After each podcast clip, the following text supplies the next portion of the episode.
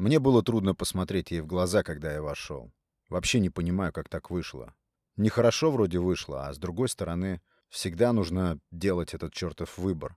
Что-то на что-то менять. Потому что если уж прям постоянно все только одно и то же, то что угодно приестся. Все станет пресным, пустым. Так и с ней вышло.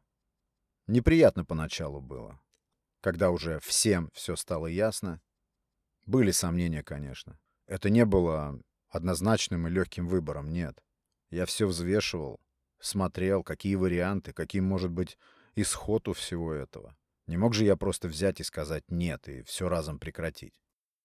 Каждый раз, когда что-то решаешь, особенно что-то, что сменит направление кардинально, усиленно крутишь в уме вопрос, а не потеряю ли я при этом решении нечто большее, чем приобрету? Вот это самый мучительный момент. Но нет, тут все склонялось к тому, что что-то нужно было точно менять. С ней все было одинаково, все одно и то же. Одно и то же. Всем это знакомо, когда как в колее прешь куда-то, неизвестно куда, ничего не меняется. И когда сильно вдумываешься во все это, то рождается сам собой вопрос, разве вот это жизнь? Об этом я мечтал разве? Как меня занесло на эту орбиту? Где я так ошибся? Как я так впрягся во все это и не могу выбраться никак? Надо было что-то менять. Я знал все ее действия наперед, все ее манеры. Как она встретит, какие и как она задаст вопросы. Да и я ей уже надоел на тот момент, я так думаю. Я ловил себя на мысли, и не раз, что мне противно, когда она ведет своими пальцами сквозь мои волосы, как бы примиряясь. Все сопротивлялось во мне. Хотелось уже стряхнуть в эти моменты ее руку со своей головы. И на тот момент я уже присматривался к другой. Я чувствовал, как это зреет во мне. Я чувствовал, как это набирает силу. Как каждый раз, приходя, я все пристальнее глядел в другую сторону, туда, на отражение в зеркале. Не знаю, было ли это ей заметно. Мне хотелось, чтобы ей было это заметно.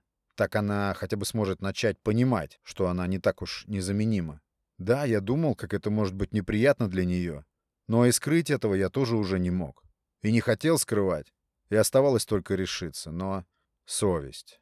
Вечный вопрос совести. Как быть с тем, что внутри что-то терзает, что что-то изнутри пришептывает тебе, что ты бессовестный, что то, что ты задумываешь, это низко. Это станет для всех совершенно понятно, ты не прикроешь этого никак.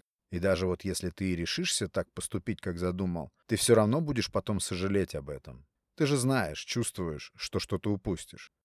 Ведь то, что тебя манит, совершенно тебе неизвестно, а здесь, сейчас, пока все еще по-старому, все удобно и предсказуемо, а значит и спокойно. Разве не нравится тебе это спокойствие и предсказуемость? Но что-то диктовало мне так же, что по-старому уже просто нельзя. Я перестал получать удовольствие от процесса. Да, конечный результат был чуть более чем удовлетворительным, это так. С этим не поспоришь, ведь это годы. И я не просто так когда-то ее выбрал. Тогда все было очень ясно, никаких колебаний не было, она творила чудеса. Я помню, как выходил от нее, будто заново родился. Припрыгивая, летел по тротуарам, рисовался в витринах. Она всегда все эти годы умела сделать так, что без нее просто не обойтись. Она важнейшая часть жизни. Но что произошло?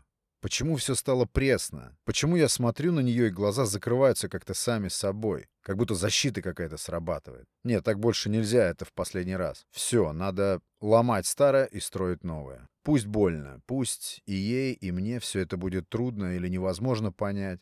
То, как сейчас хуже, чем что-либо другое, даже пусть и неизвестное. И вечно-то мы боимся нового.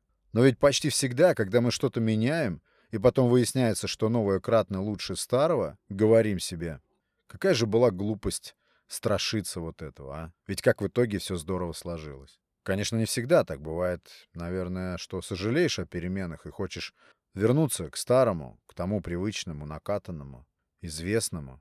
Но, как народ говорит, поезд ушел.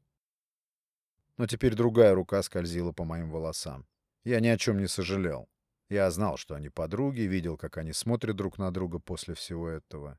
Всем все было ясно. Но новое оказалось лучше старого. Я не жалел о переменах и старался не слышать совести. Да она и не очень-то буйствовала, потому что все было естественно. Или нет, стало естественно.